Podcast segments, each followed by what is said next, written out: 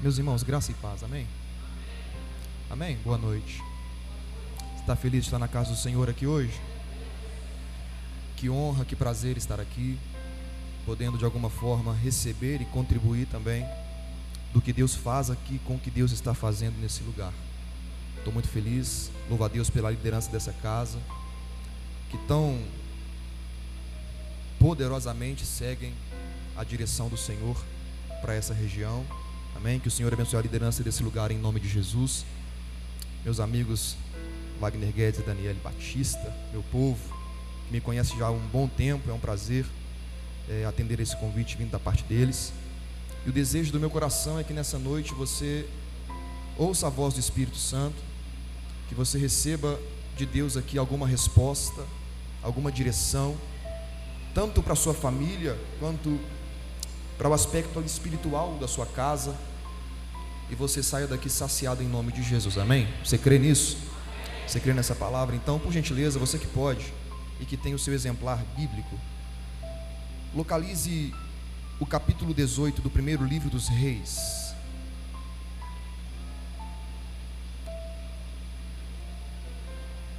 Primeiro livro dos Reis, capítulo 18. Nós vamos ler o versículo 20.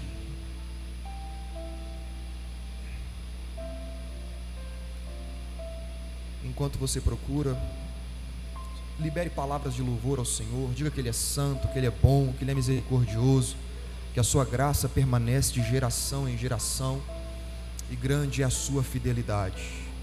Primeiro livro dos Reis, capítulo 18, versículo 20. Quem encontrou diz amém. O texto diz assim: Então Acabe convocou todos os filhos de Israel e reuniu os profetas no Monte Carmelo. Elias se achegou a todo o povo e disse: Até quando ficarão pulando de um lado para o outro? Se o Senhor é Deus, sigam-no. Se é Baal, sigam-no. Porém o povo não disse nada. Por gentileza, encontre o versículo 28 do mesmo capítulo. Primeiro Reis, primeiro livro dos Reis, 18, 28, o texto diz: E eles clamavam em altas vozes, até se cortarem com facas e com lanças, conforme o seu costume, até ficarem cobertos de sangue. Versículo 29. E sucedeu que, passado o meio-dia, eles profetizaram até a hora do sacrifício da tarde, porém não houve voz, nem resposta, nem atenção alguma. Então Elias disse a todo o povo: Aproximem-se de mim. E todo o povo se aproximou dele. Atenção, Elias restaurou o altar do Senhor que estava em ruínas. Novamente, versículo 36 agora, do mesmo capítulo.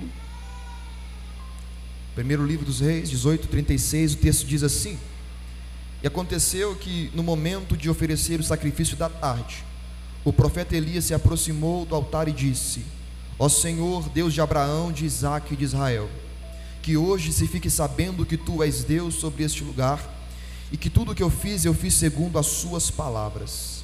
Responde-me, Senhor, responde-me para que este povo saiba que tu és Deus e que estás trazendo o coração do seu povo de volta para ti. Então o fogo caiu do Senhor e consumiu o holocausto, a lenha, as pedras e a terra, e ainda secou a água que estava na vala. Quando o povo viu isso, todos se prostraram com o rosto em terra e disseram: O Senhor é Deus, só o Senhor é Deus. Aleluia. Esse é o texto que nós vamos compartilhar aqui agora. Um texto um tanto quanto conhecido. Quem nunca ouviu falar sobre a disputa entre Elias e os profetas do Senhor? Eu quero que você entenda que a Bíblia, por mais que você já saiba a história, a Bíblia não é um livro de histórias, ela é um livro de princípios. Então, por mais que você leia uma história dez vezes, dependendo do momento da sua vida, dez princípios novos podem saltar aos seus olhos a partir da ação do Espírito nesse lugar. Para nós entendermos esse texto aqui, nós precisamos primeiro entender qual é a característica dele. Isso aqui não é uma carta Isso aqui não é uma parábola. Isso aqui não é um livro de revelação como Apocalipse, por exemplo. Isso aqui é um registro, é um fato, que quer dizer que alguém presenciou isso aqui. Há uma geração que participou desse momento. E para você entender o princípio de Deus para você nesse texto hoje, você precisa encarar esse texto como ele realmente é, literal. Você precisa crer que um dia, dentro do tempo e do espaço, um homem orou e fogo caiu do céu. É isso que o texto diz: fogo caiu do céu. Se você tem fé para acreditar nisso, eu creio que Deus pode incendiar seu coração ainda hoje, em nome de Jesus. O segundo ponto de partida para esse texto é entender como o autor do livro dos reis optou por escrever esse registro aqui. Ele segue um padrão, ele segue um modelo. E o padrão que ele escolhe é apresentar para nós, partindo de Davi, como surge a monarquia dentro de Israel. Desde que os juízes passam, os, o povo de Israel pede a Deus um rei e Deus lhes concede um rei. E agora, é, começando por Saul, mas no registro por Davi, o autor do livro dos reis, para facilitar a nossa leitura, ele vai usar esse padrão. Ele pega um rei, esse rei faz o que é bom ou ruim aos olhos do Senhor, ele colhe as consequências disso, ele morre e o seu filho reina em seu lugar. E assim sucessivamente. Esse é o modelo que ele escolhe para explicar ao longo do tempo como os reis se desenvolvem na nação de Israel. E aqui no texto que você leu comigo, nós estamos no sétimo rei de Israel. O nome desse rei é Acabe. Você pode repetir comigo só para gravar? Diga Acabe. Acabe é o sétimo rei de Israel. Acabe, a Bíblia diz algumas coisas sobre esse homem. Esse homem que é referência para Israel, esse homem que está liderando o seu povo. Acabe é esse homem que está agora tomando as principais decisões. E veja qual é a primeira característica que a Bíblia aponta, que era evidente sobre a vida desse homem. A Bíblia diz que Acabe era um homem que tinha o seu coração flexível demais. Acabe era um homem que provocava o coração de Deus a ira. Acabe é um homem que um dia ele queria uma coisa, no outro dia ele queria outra. Ele estava preocupado com o desenvolvimento de Israel, mas não com os métodos que ele iria usar para que Israel se desenvolvesse. A Bíblia diz que Acabe era um homem que provocava ira no coração de Deus. Quando o autor escreve isso, a intenção dele é dizer que Deus está em paz. Mas quando Deus observava como Acabe pensava, como Acabe agia, o que ele fazia, é como se subisse um acesso de ira no coração de Deus, que o impulsionasse a agir em resposta àquele comportamento de Acabe. E eu posso dizer para você, talvez, que não tem tanto problema assim a, a larga escala, alguém viver como Acabe viveu, porque a pessoa vai colher a consequência disso e tudo bem. O problema é quando alguém vive assim, sendo líder do povo de Deus. Esse é o problema. O problema é que Acabe representa aqui não apenas a sua própria vida, mas ele está guiando um povo que pertence a Deus. Ele está guiando um povo que sabe quem é o Senhor. Ele está guiando um povo que teve experiências com o Senhor desde a infância, e na infância foi marcado pela presença do Senhor. E a Bíblia diz com essas palavras: como se não bastasse, acabe ser esse homem flexível demais, esse homem que sabe quem Deus é, mas não se importa com quem Deus é, ele ultrapassa todos os limites quando ele se casa com uma mulher chamada Jezabel, que também apresenta para nós algumas características e que são importantes para a introdução desse texto aqui. Jezabel é uma princesa do reino vizinho ela sendo uma princesa, naturalmente ela vai se casar futuramente, vai se tornar uma rainha quando seus pais morrerem. Então veja, quando Acabe se casa com ela, não é porque ela é bonita apenas, não é porque eles estão apaixonados, como nós sabemos, não, não. Existe aqui um interesse político. Ele é rei de um país, ela é princesa de outro. Eles querem se casar para que, de uma forma completamente natural, eles possam unir as duas nações. E aí o exército é um só, a economia é uma só, a política é uma só, a cultura é uma só e a fé também será uma só. Acabe é inteligente, ele quer fazer Israel crescer, mas ele quer fazer Israel crescer sem a ajuda de Deus. Deus deixou claro que não queria que Israel se aliançasse a outros povos. E aqui, para que você entenda um pouco mais sobre quem é essa mulher, essa mulher é, é talvez a personificação do mal na Bíblia. Jezabel é uma figura terrível que aparece várias vezes em outros textos por causa do seu péssimo comportamento. Essa mulher, desde sua infância, ela foi conhecida como profetisa, como sacerdotisa a um Deus chamado Baal, desde pequena, ela é pagã, ela não conhece o Deus de Israel, o Deus de Abraão, Isaac e Jacó, ela não sabe quem é, essa, qual é essa cultura, ela não sabe quem é Moisés, não conhece isso como Acabe conhece. É natural para ela viver uma vida de idolatria, e quando eles se casam, quem dera fosse Acabe a influenciar a nação dela com a nação e com a fé que há em Israel, mas não, é essa mulher que traz para dentro de Israel toda cultura pagã dentro daquele ambiente. E para que você entenda um pouco do peso dessa, desse comportamento dela, a primeira coisa que ela faz quando se casa com Acabe e assume ali né, o, o posto de rainha de Israel é ordenar o assassinato de todos os profetas do Senhor em Israel. Ela está decidida, ela quer acabar com a fé que há em Israel, instituir a própria. Eu vou te mostrar como a Bíblia considera essa mulher como a personificação do mal. Em Apocalipse nós vemos Jesus dizendo uma carta, ditando uma carta para João, para que ele enderece essa carta a uma igreja. E nessa carta ele diz para a igreja: Eu sei quem vocês são, conheço suas obras, tudo que vocês fazem é incrível, mas tem uma coisa contra vocês: vocês toleram Jezabel entre vocês. Mas pegando Reis e Apocalipse, tem pelo menos dois mil anos de história. Aqui é evidente que Jesus não está dizendo que a Jezabel, pessoa, está pessoalmente na igreja em Apocalipse, não. O que Jesus quer dizer é que o mesmo problema que Deus enfrentou com Jezabel em Israel nos tempos de Acabe, Jesus está enfrentando com a igreja nos dias atuais. E qual é esse comportamento? A Bíblia chama isso de espírito de Jezabel não é o espírito humano dela, mas é a reprodução do seu comportamento, é a reprodução do seu pensamento, é a sua forma de agir, e você não precisa ir longe para perceber que esse espírito, essa, essa reprodução de comportamento está tomando conta da nossa geração hoje, aonde não basta mais não querer ir na igreja, tem que fechar a porta da igreja. O sistema está tentando fazer com que a gente não apenas desista da fé, mas com que a, a gente lute contra a nossa própria fé. Isso é o pensamento de Jezabel, tentando limitar, cercear, acabar com o que Deus está fazendo. Jezabel é essa mulher, e talvez se você perguntar para a Bíblia alguns nomes sobre amor, lealdade, bondade, o primeiro que ela te apresente seja Abraão, talvez Davi, Moisés, Gideão, e tantos outros. Mas se você perguntar para a Bíblia sobre pecado, rebeldia e desobediência, talvez o primeiro nome que ela te apresente nem seja o do diabo, talvez seja o dessa mulher, Jezabel. Ela tornou-se um exemplo claro do que é viver em oposição a Deus.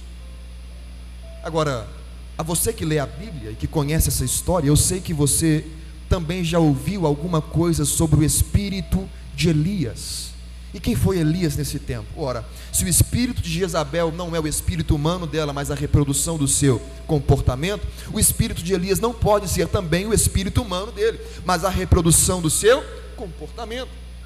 E quem foi Elias na Bíblia? Elias foi um jovem louco que o Senhor levantou naquele tempo de escassez espiritual para colocar limites em Jezabel e dizer: Até aqui você veio, mas daqui você não vai passar. Deus governa sobre a nossa nação nos dias atuais. Elias é esse homem que não tem medo do sistema. Elias é esse homem que, que conhece a voz de Deus. Elias é esse homem que não vai retroceder, que não vai recuar diante da ameaça. É esse homem que, por mais convincente, por mais desafiadora que seja a voz de Jezabel, ele conhece a voz do Senhor, ele sabe de onde ele veio e ele sabe para onde ele precisa ir. Elias é esse homem doido, que na visão deles é um louco, mas para aquele que é salvo, sabe que não é loucura, é o poder de Deus revelado para a vida daqueles que nele esperam. Aleluia, Elias é esse homem. Eu te falei quem foi Acabe, quem foi Jezabel e quem foi Elias. E para entrar no texto, eu preciso lhe dizer por último quem é Baal. Baal é o Deus a quem essa maluca adora na sua terra. e está agora trazendo para dentro de Israel. Um povo que conhece a Deus, que sabe quem é o Senhor, está agora enfrentando o problema da idolatria, porque essa mulher traz esse Deus chamado Baal e começa a distribuir altares a esse Deus dentro de uma nação que é considerada como terra santa. E Baal é reconhecido como o Deus do clima, o Deus das chuvas, das tempestades. Então, se chove em Israel, na mente deles, foi Baal quem fez aquilo. Se acontece um incêndio na floresta, Baal quem fez aquilo. Se o ribeiro de Querite seca ou transborda, foi Baal quem produziu aquilo. Então entra esse texto que você leu comigo. Israel sabe quem é o Senhor. A primeira coisa que uma criança em Israel aprende de verdade, e, e, e talvez importante, não é só um mais um é igual a dois, não, não é apenas ler e escrever. Uma das primeiras coisas que uma criança aprende em Israel é que no princípio criou Deus os céus e a terra. Desde criança eles têm contato com a fé. Desde criança, eles sabem quem é o Deus de Abraão, Isaac e Jacó. Eles escutam sobre o pão que caiu do céu, sobre o mar que abriu no meio. Eles entendem isso e são marcados por isso desde a infância. E agora essas crianças são adultas no tempo de Acabe. E eles têm um Deus no coração, mas a liderança está ensinando esse povo a servir a outros deuses pelos olhos. No coração há um Deus, mas ao alcance dos olhos tem outro sendo estimulado, sendo divulgado, e o povo não sabe mais a quem servir. Eles têm medo de desapontar algum dos dois, então eles vão tentar servir ao Deus de Abraão e tentar servir a Baal. Eles não querem negar os dois, porque eles têm medo de atrair a ira dos dois na mente deles. Portanto, eles preferem dividir o coração. Eles preferem honrar a Baal num dia e honrar ao Senhor no outro. Eles preferem servir ao Senhor num dia e abençoar os profetas de Baal no outro. E trazendo para os dias de hoje, para você entender como seria o peso disso, é como se eles tivessem a ideia de que eles precisam curtir o carnaval num dia, mas tem que vir no culto no outro dia porque tem ceia, e para eles, normal. Na mente deles, normal. No sábado, Baal. No domingo, o Senhor. E para eles, no sábado eles são de Baal. E no domingo pertencem ao Senhor. Mas o que eles não sabem é que agindo assim, eles pertencem a Baal tanto no sábado quanto no domingo. E você pode se perguntar, pregador, aonde Deus está nisso tudo? Deus está no mesmo lugar que sempre esteve, governando Israel na palma das suas mãos e esperando o tempo certo para mostrar misericórdia e trazer avivamento para aquele povo. E é dentro desse contexto de frieza espiritual, de silêncio espiritual, que Deus levanta Elias que vai para a casa de Acabe, o rei da época. E Elias, corajoso e ousado como era, ele enfrenta o rei dizendo: Ó oh, rei, escute o que eu vou lhe dizer. Tão certo como vive o Senhor, não haverá chuva nesse lugar, até que eu mude de ideia sobre isso.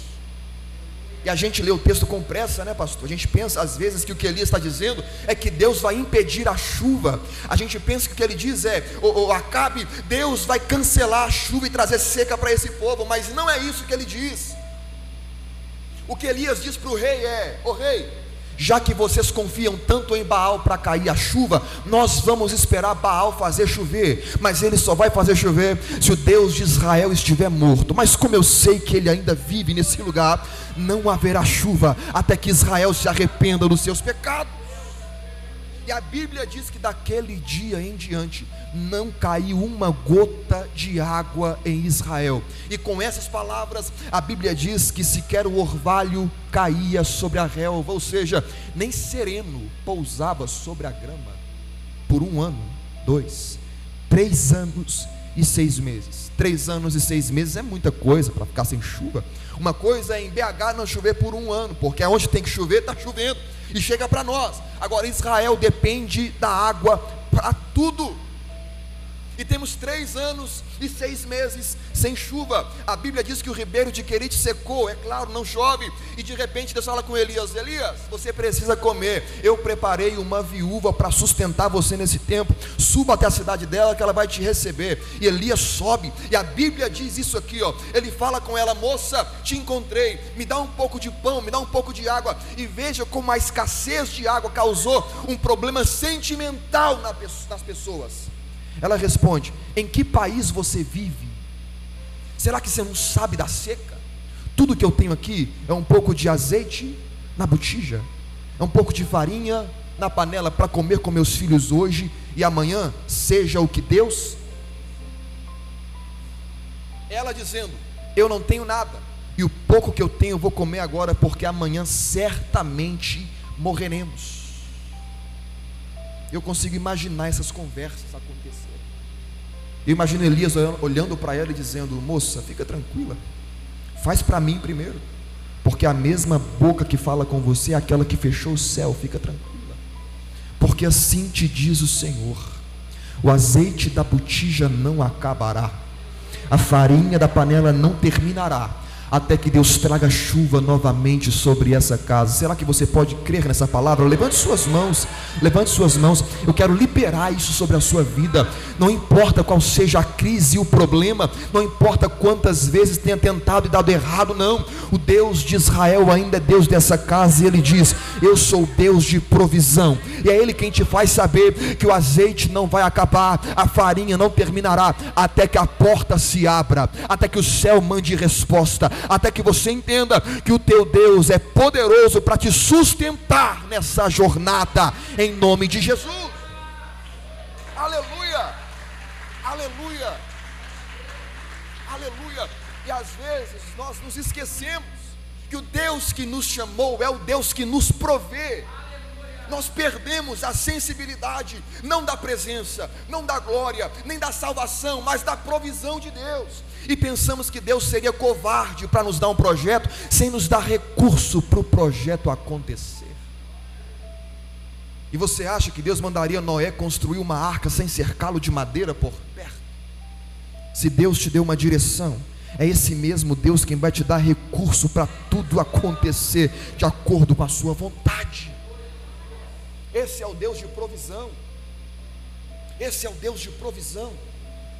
E a Bíblia diz que naquele, naquele tempo não faltou azeite, nem acabou a farinha para a mulher, porque ela ouviu a voz do profeta, que representava a voz de Deus. Três anos e seis meses sem chuva. De repente Deus fala com Elias: posicione-se, eu quero que você procure o rei Acabe, porque ele também está te procurando. E veja como a crise foi tão absurda que a Bíblia diz que o próprio rei Acabe saiu para procurar alimento para os seus animais. Ele tinha muita gente à sua disposição, mas não bastava, ninguém encontrava. O próprio rei teve que procurar também. E a Bíblia diz que ele avistou Elias de longe. E quando eles se encontram de longe, o rei grita: É você o perturbador de Israel. Você consegue imaginar Elias respondendo: Mas eu não fiz nada. Foi Baal, né, rei, que não foi capaz de fazer chover nesse tempo. Faz o seguinte, rei: publique uma nota, proclame um decreto, ordene para que no dia certo, logo de manhã, todo mundo se encontre no Monte Carmelo e a gente decida de fato quem é Deus em Israel. Ou o Deus da sua esposa maluca, chamado Baal, ou o Deus de Abraão, Isaac e Jacó. Manda o povo para lá no dia certo, a gente vai definir isso aqui. E aí entra o texto que você leu comigo.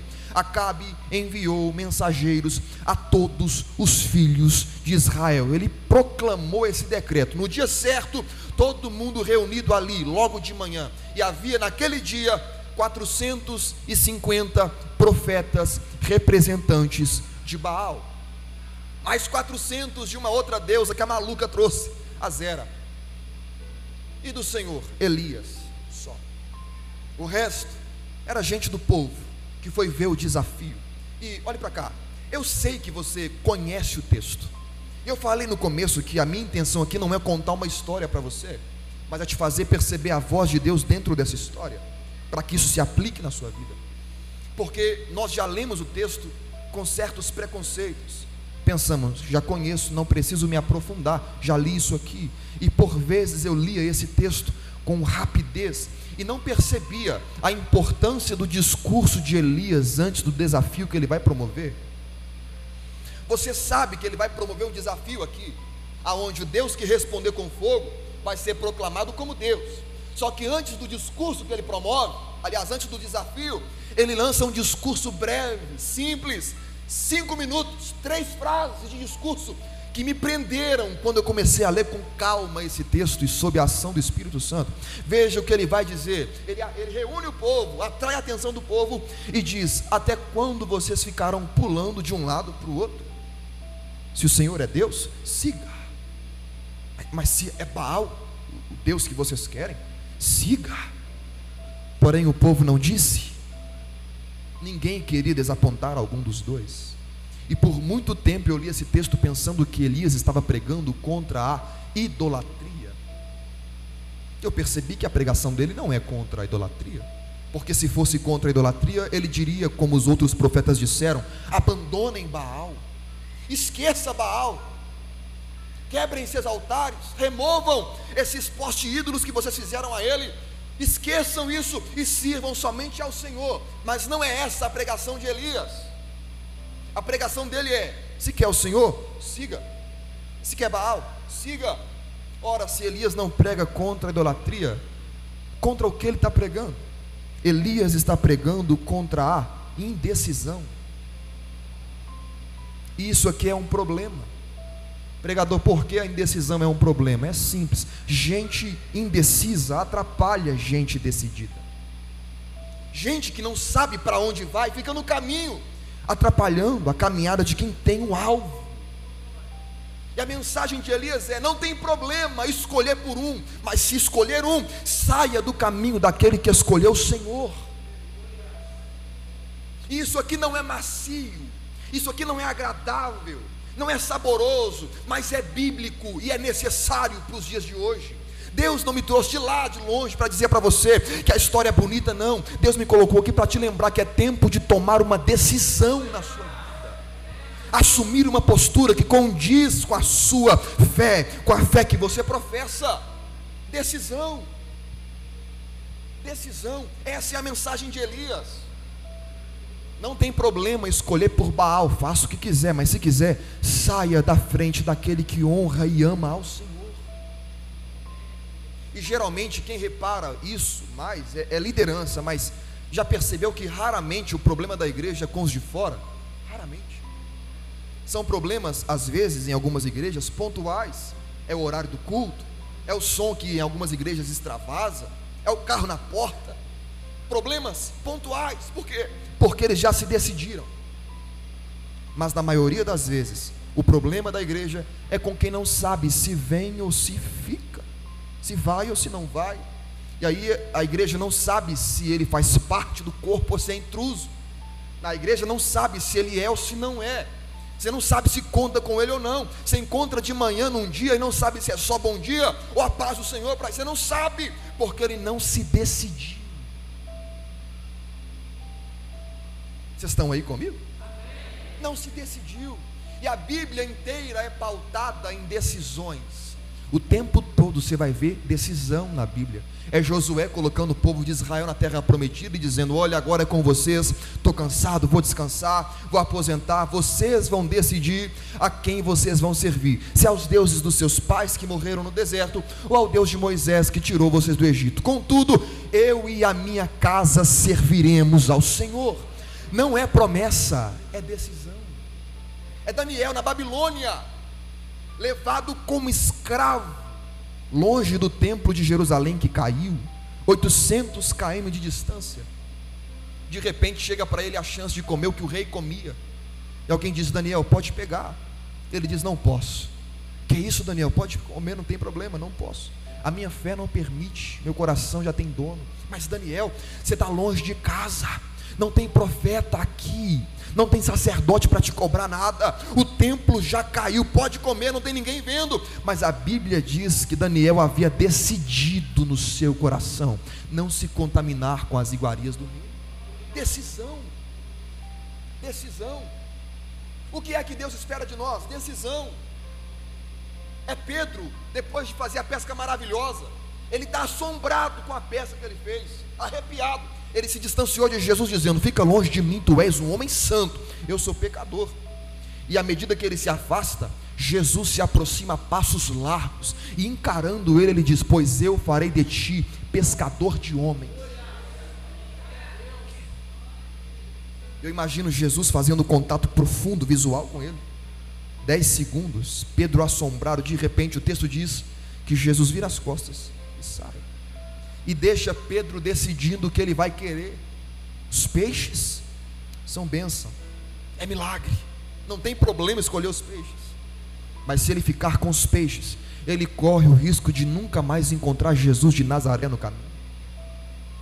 Veio de Deus, mas não é Deus para mim. É bênção, mas não é quem abençoa.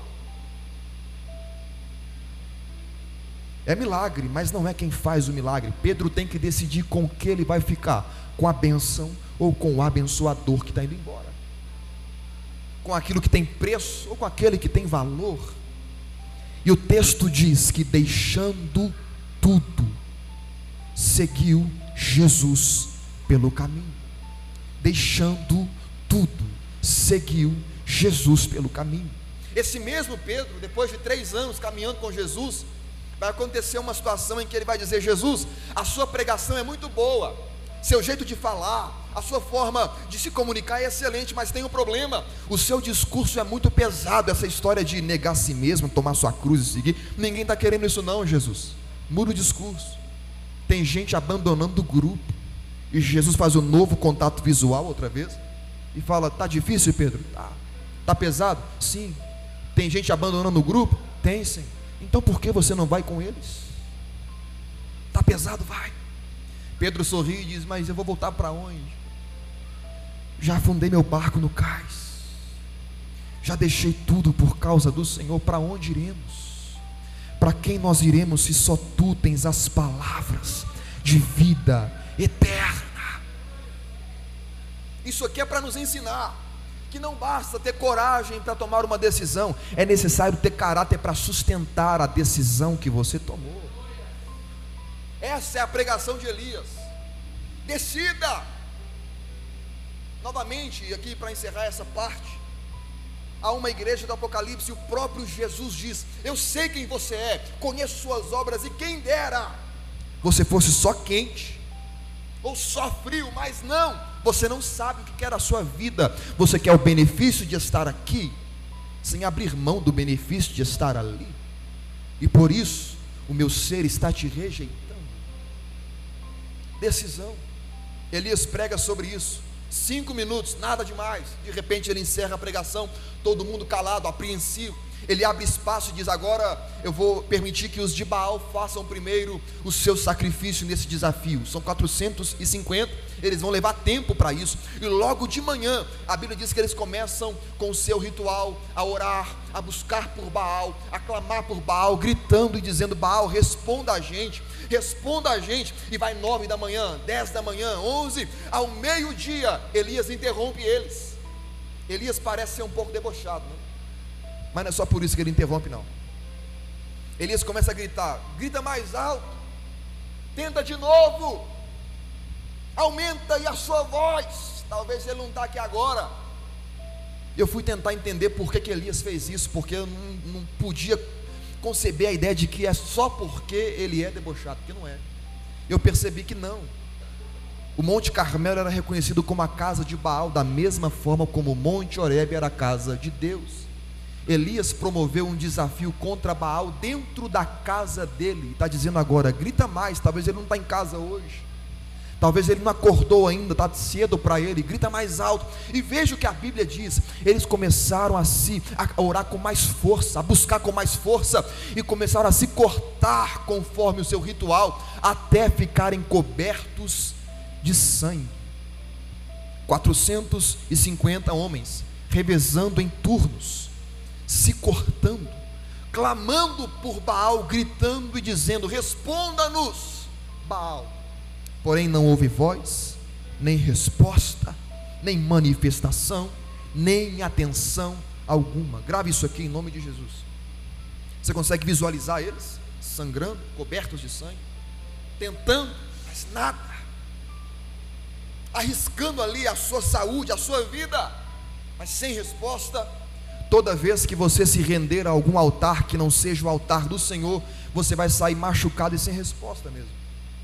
Você vai sair ferido e no escuro, decepcionado. Talvez é por isso que a gente se decepciona tanto, Nós entregamos tudo em um lugar que não nos promete nada. Mas eu vim dizer para você que dentro dessa casa o próprio Deus levantou um altar onde aquele que dele se aproxima alcança misericórdia. Existe resposta na ponta do altar para aquele que vem com o coração quebrantado e contrito diante do Senhor. Deus está dizendo que existe liberdade para você que deseja buscar a face do Senhor. Você pode me olhar aqui e dizer, pregador, você não sabe quem eu sou, eu não mereço uma segunda chance. Eu vou dizer para você que se você pensa assim, você não entendeu o que é o Evangelho. Porque o Evangelho diz que você não merecia nem a primeira, e mesmo assim Ele te deu. Não é porque você é bom, é porque Deus é bom não é porque você é amável, é porque Deus é amor, e a sua misericórdia dura para sempre. É por causa dele, é ele quem faz. O mérito não está em nós, está nele, é por ele, por causa dele, e para ele é que são todas as coisas. Pregador, qual é a garantia que eu tenho que se hoje, de verdade, eu encarar esse culto como, como uma decisão na minha vida, abrir meu coração e derramar minha alma no altar, qual é a garantia que eu tenho de que eu serei ouvido? A garantia que você tem é que alguém já ficou coberto de sangue no seu lugar. A Bíblia diz que com a morte de Cristo, o próprio Deus abriu um novo e vivo caminho para você passar. Está disponível para você. Paulo diz que Deus prova o seu amor para conosco assim. Ele entregou seu filho para morrer por nós enquanto ainda éramos pecadores. Deus não esperou você levantar sua mão e aceitar Jesus. Deus não esperou você pensar, será que eu vou ou não? Antes disso, Ele provou que nós não merecíamos, mas Ele nos amou primeiro. Aleluia, aleluia, aleluia. Chega de se ferir em outros altares, em outras companhias, em outros pensamentos, em outras atitudes, é tempo de receber a cura que vem de cima e não se machucar aqui embaixo. Aleluia. Eles estão ali sangrando, porém às três horas não teve resposta alguma. E de repente Elias interrompe de novo, dizendo: Se Baal não respondeu até agora, não vai ser daqui para frente que ele vai responder vocês. É minha vez. Eles abrem espaço. Aquele ambiente está completamente ensanguentado. Mas veja o que a Bíblia diz Elias se aproxima do altar do Senhor que está ali. Talvez o povo começa a comentar, Elias vai orar para Deus fazer alguma coisa. E sim, ele vai orar. Mas antes de orar, ele vai tomar uma atitude necessária. Porque a Bíblia diz que ele vai colocar em ordem, ele vai restaurar o altar do Senhor que estava em ruínas. E que brilhante é isso aqui. Ele precisa restaurar o altar do Senhor. E aqui há um detalhe que chamou minha atenção. Ele não vai levantar um altar do zero como fez Abraão. Ele não vai levantar um altar do zero como fez Moisés.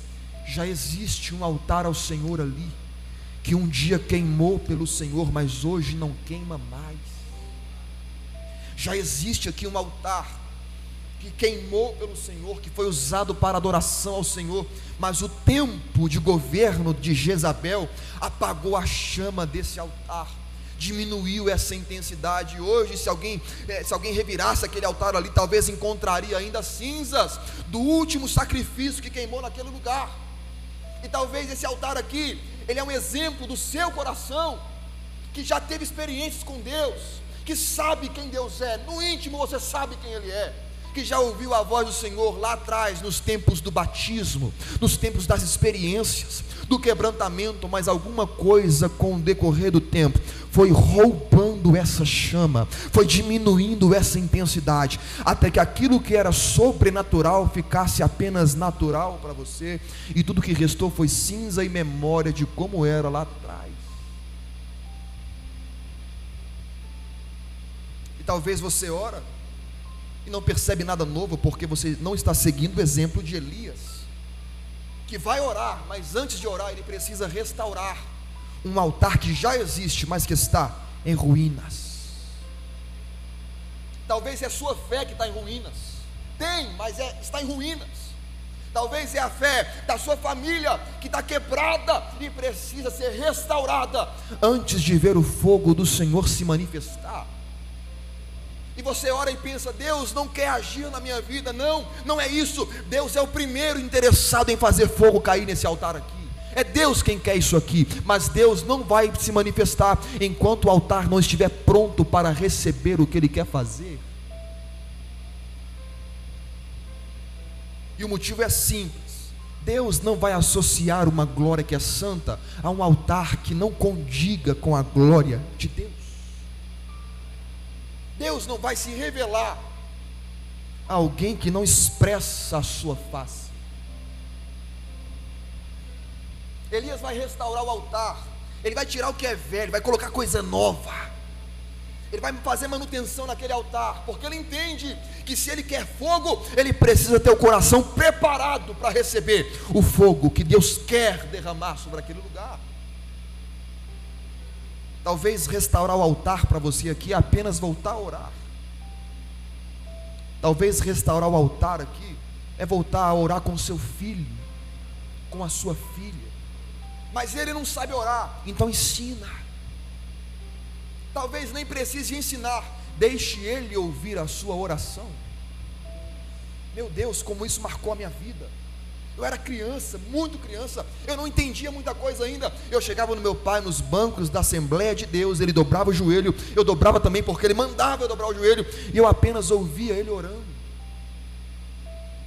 E por vezes a oração dele era apenas assim: Sim, Jesus, Sim, Senhor. E eu não entendia. Ele dizia: Sim, Jesus. Eu pensava: será que Deus está falando?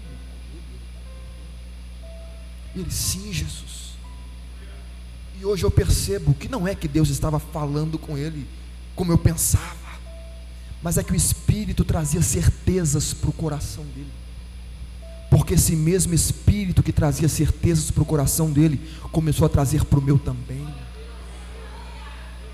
Talvez restaurar o altar é apenas colocar a fé da sua família em ordem. E aí você vai ver o fogo que cai na igreja cair em casa também. E você vai perceber que na igreja você não conhece Jesus, você reconhece Ele, porque você conhece verdadeiramente dentro de casa. De forma que se você não conhece Jesus dentro de casa, mesmo que Ele se manifeste pessoalmente aqui, você não vai reconhecê-lo, você não sabe quem Ele é.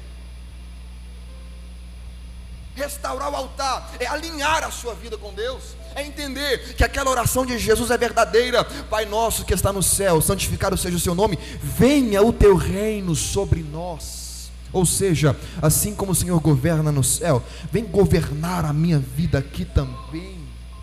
Restaurar o altar é isso, e é isso que Elias está fazendo, dando outra chance para que Israel tenha uma nova experiência com Deus.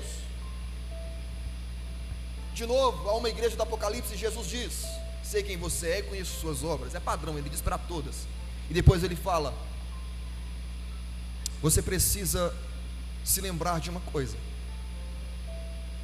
Você abandonou o primeiro amor. E veja a palavra que o autor usa: abandono. Você não foi roubado, você não perdeu. Você não, não, você abandonou, foi espontâneo. Você sabe como era. Você lembra?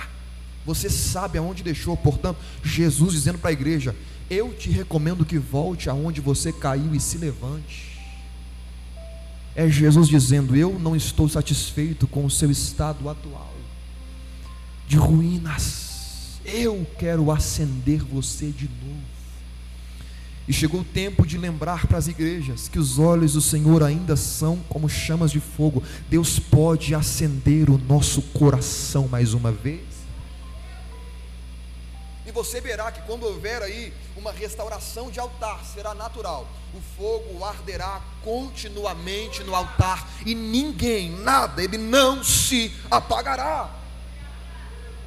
Elias vai restaurar o altar Aqui temos decisão e agora restauração. É preparar o coração para Deus, porque Deus já está preparado.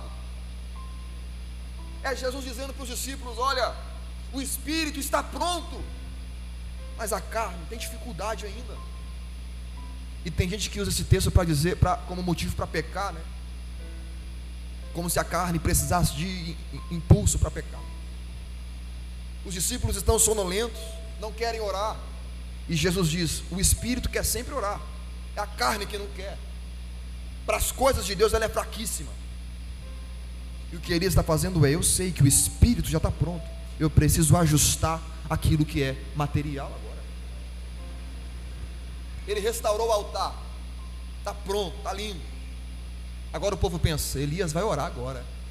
Só que de repente o texto diz que ele faz uma coisa que só quem é louco nessa visão aqui consegue entender. Ele vai cavar em volta do altar, altura de duas sementes, joelho, cavando em volta. E depois de cavar, ele faz uma pergunta que prova que ele é louco. Ele vai dizer: Alguém tem água por aí? Três anos e seis meses de seca. Ele grita: Vocês têm água aí? Talvez alguém responda: Tem um copo d'água ali atrás, para que está com sede? Não, eu preciso de mais. Mais água para quê, Elias? Eu preciso de água. E a Bíblia diz que haviam 120 litros de água ali. Quatro cântaros. Elias, está aqui a água. Consegue imaginar isso acontecendo? Está aqui a água, Elias. Para que você quer água, Elias? Olha, Elias, joga no altar, por favor. Jogar água no altar. Vai molhar o altar, mas essa é a intenção. Talvez alguém comece a pensar, Elias, esse homem não estudou, ele, ele não sabe que já é difícil fazer fogo, pegar no que está seco, quanto mais no que está molhado. Talvez os de Baal pensando, esse homem é louco, porque nós temos pouquíssima água, isso é raro, é precioso, e o pouco de água que temos ele desperdiça colocando no altar. Porque para quem não está no mesmo propósito que você, qualquer entrega no altar é desperdício. Enquanto isso, Elias tem uma intenção aqui, porque animais ainda tem por aí, ele sabe que tem, ele não quer entregar para Deus o que tem de sobra, ele quer entregar para Deus aquilo que é precioso, uma entrega radical, uma entrega necessária, uma entrega diferente, uma entrega talvez inesperada para os outros, algo precioso. Ele vai colocar no altar aquela água, como se dissesse: Senhor, o sacrifício aqui não são esses animais, o sacrifício aqui nos falta, porque é o que nós damos valor. Portanto, eu te ofereço o pouco que nós temos. É como se ele dissesse: Eu coloco nas suas mãos aquilo de precioso que está nas minhas, para que o Senhor coloque nas minhas aquilo de precioso que está nas suas. Eu me lembro do meu pai cantando uma canção que dizia: Quando tudo perante o Senhor estiver, e todo o teu ser ele controlar, só então há de ver que o Senhor tem poder, quando tudo deixares no altar. Aleluia, aleluia, aleluia, aleluia. Talvez Talvez você já tomou uma decisão. Talvez o seu altar está impecável, literalmente. Mas só te falta um pouco mais de entrega. Talvez tudo está alinhado, bonitinho, certo mas você ainda se entrega com reservas, cheio de ressalvas, como se, como se isso não custasse a sua vida, como se isso não fosse o bem mais precioso que você tem, como se isso não fosse aquilo que o céu valorizasse, e Deus está dizendo: eu não quero apenas uma entrega parcial, eu não quero nada medíocre, nada mediano, não, é tempo de se entregar um pouco mais, até que nada mais importe para você. É a essa entrega que Deus responde. É a essa entrega que Deus interage. Deus nunca vai pedir nada de você que não mexa com você por dentro. E isso aqui não é dinheiro, isso aqui é vida. É juventude. É energia. As cordas vocais. A sua força eu prego em alguns lugares por aí, onde muitas pessoas de idade se aproximam de mim dizendo: Rapaz, como eu gostaria de voltar no tempo e entregar a minha vida antes ao Senhor. Gastaram a vida no altar de outros deuses e agora perceberam que o bem mais precioso ficou para trás. E Deus está dizendo para você: é tempo de ajustar esse foco e entender que é tempo de se entregar sem reservas é tempo de fazer valer a pena aquilo que Deus fez por sua vida, é tempo de voltar a criar expectativa no culto de amanhã, é tempo de crer que Deus está nesse ambiente, é Ele quem muda a nossa realidade. Aleluia. Um rei na Bíblia, podendo entregar o reino inteiro, vai dizer: O que daremos nós ao Senhor por todos os seus benefícios. Se entregue um pouco mais. É bom orar 10 minutos por dia. Tenta 20. E não é sobre tempo. Porque você começa orando com a mente, termina com o coração. Você ora sabendo o que diz. Você ora conduzindo a oração. Você começa conduzindo ela e depois é você quem é conduzido por ela. Ore até que a sua oração fique repleta e regada de lágrimas, e você vai entender o que é uma entrega saudável no altar. Elias faz isso, o altar está encharcado.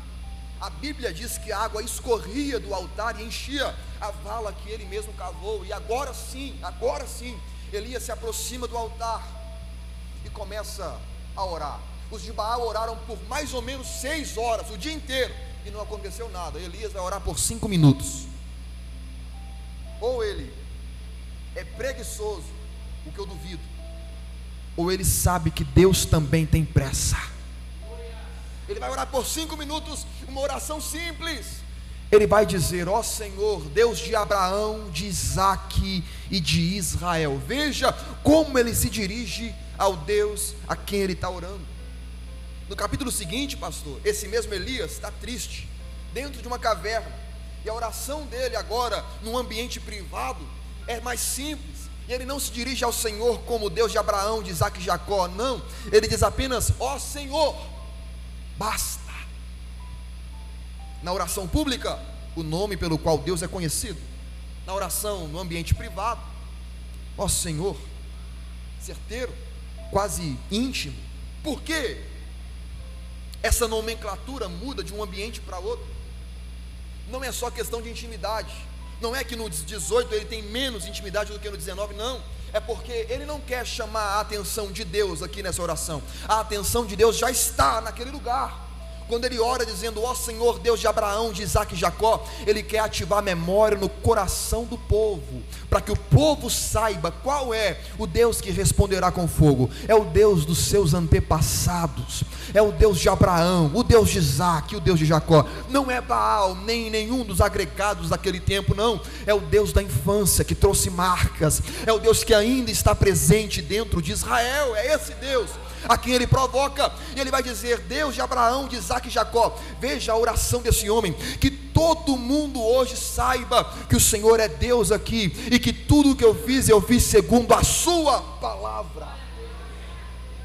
Deixa eu lhe dizer uma coisa: no Antigo Testamento, o profeta ele tem não apenas uma, uma característica de de profecia, ou como eram antes de Davi, por exemplo, de vidência, porque eles previam as coisas, mas eles também tinham um caráter revoltado contra o governo. Então o profeta, por vezes, era tido como alguém que andava na contramão do governo. E quando Elias ora assim, o que ele quer dizer é: Deus, o Senhor precisa responder a gente para esse povo entender que isso aqui não nasceu dentro de mim, isso aqui não, tô, não sou eu que estou causando não é fruto da minha revolta contra o sistema, não. Responda-nos para que este povo se lembre que o Senhor é Deus neste lugar e está trazendo o coração deles de volta. A oração dele não é prova para Baal que o Senhor é Deus. Não, Deus é Deus e ele não precisa provar nada para ninguém. A oração de Elias é: responda-nos para esse povo entender que tudo isso aqui é uma estratégia sua para atrair o coração do seu povo de volta. Aleluia! E a Bíblia diz que Elias fechou a boca e no mesmo instante fogo caiu do Senhor e consumiu o holocausto, as pedras, a terra, o altar, e ainda secou a água que estava na vala. Todo mundo viu isso e caindo com o rosto em terra, começaram a gritar dizendo: Não queremos mais Baal, só o Senhor é Deus. Só o Senhor é Deus, não há outro. Não há outro. O próprio Deus começa a dizer em Isaías: Não há outra rocha que eu conheça. Só o Senhor é Deus nesse lugar. Só o Senhor é Deus. O fogo está queimando o altar. Todo mundo está arrepiado. O rei Acabe está arrepiado no altar também, percebendo aquilo. E de repente nós percebemos qual é a necessidade de Israel: decisão, restauração e dedicação. Decisão, restauração e entrega. E aqui para encerrar: fogo caiu do céu? Sim ou não? Caiu. Todo mundo está assombrado com aquilo. Nunca viram uma coisa tão profunda como aquela. Deus respondeu com fogo, mas o povo precisa de água. Tem três anos e seis meses que não chove. Mas agora tem um povo decidido. Agora tem um povo que está dizendo: não queremos mais ninguém, queremos só o Senhor. Só o Senhor. Só o Senhor. De repente, o mesmo Elias, olhe para cá. O mesmo Elias procura o rei Acabe e diz: Ó oh, rei, corra para sua casa para a chuva não te alcançar. De repente Acabe questiona, mas profeta, o céu está azul, não tem, possibilidade. Mas mesmo assim ele segue. Elias sobe com seu menino, seu discípulo, para o alto do monte e fala com ele: Ô moço, eu vou orar aqui agora. Me conta o que você vê no céu, no rumo do mar. E o menino vai, e Elias começa a orar. O texto não diz qual é a oração de Elias, talvez fosse: Ó Senhor, nós nos arrependemos coletivamente, perdoa a gente. Nós não merecemos, mas precisamos da Sua misericórdia. Enquanto ele está orando, ele é interrompido porque o menino volta dizendo: Eu fui lá e não tem nada tudo normal, céu azul, não tem uma nuvem no céu, nada. E Elias responde: Eu não terminei de orar, volta. E assim, duas vezes, três vezes, quatro vezes. Na quinta vez, o menino está cansado, pensando: Vou chegar lá, não vou encontrar nada novo, como das outras vezes, vai dar tudo errado. Na sexta vez, na sétima vez, o menino volta. E a Bíblia é detalhista, porque eu imagino esse menino tendo que fixar o olhar no horizonte Estava tudo normal anteriormente, mas agora tem algo novo, mais distante. Ele fixa os olhos. E a Bíblia diz que ele tem que tirar medida. Ele volta correndo empolgado e de repente ele encontra Elias limpando o joelho. Pronto, agora eu terminei, pode falar. Então, profeta, é, eu vi algo novo lá. É pequeno, mas é novo. O que foi que você viu? É que eu vejo uma pequena nuvem Aleluia. É pequena, mas é nova, profeta. Na verdade, não é que era pequena, só estava longe. À medida que o tempo passa, ela se aproxima e ganha proporções maiores. Aleluia. O que Elias está dizendo é: corra para tua casa você também, porque eu já estou ouvindo um som de abundante chuva, abundante chuva. E a Bíblia diz que em pouco tempo o céu escureceu e a chuva que Israel precisava, o próprio Deus derramou sobre aquela geração. Fique de pé no seu lugar, eu quero orar com você nessa noite. Fique de pé, fique de pé. Fique de pé. A terra de Israel estava clamando. A terra de Israel clamava não somente pelo fogo de Deus, mas por água. E Deus respondeu com fogo, e Deus respondeu com água. Talvez te falta um pouco de fogo no coração, talvez um pouco de água na terra seca da sua vida. Você precisa se alinhar ao que Deus está fazendo. Você precisa pedir para que Deus preencha esse lugar. Você precisa se ajustar ao foco do Senhor, à vontade de Deus, e você perceberá que o que te falta talvez não é milagre, o que te falta talvez não é provisão, não é porta aberta, talvez o que te falta é apenas uma decisão que você adia, é apenas restaurar o altar que você está adiando e fingindo que não tem nada acontecendo, mas hoje é a noite que Deus marcou para dizer: Eu vim ajustar o seu coração nesse lugar. Feche seus olhos em nome de Jesus. Feche os olhos em nome de Jesus. Feche os olhos em nome de Jesus. Tire esse momento, tire esse tempo. Talvez um minuto, dois, é suficiente. Esse tempo é suficiente. Como a oração de Elias foi, como, como o discurso de Elias foi. Talvez essa é a noite de romper contato com os de Baal. Talvez essa é a noite de alinhar e ajustar a sua vida para o que Deus está fazendo nesse tempo. Ore ao Senhor em nome de Jesus. Clame ao Senhor em nome de Jesus faça o seu coração clamar.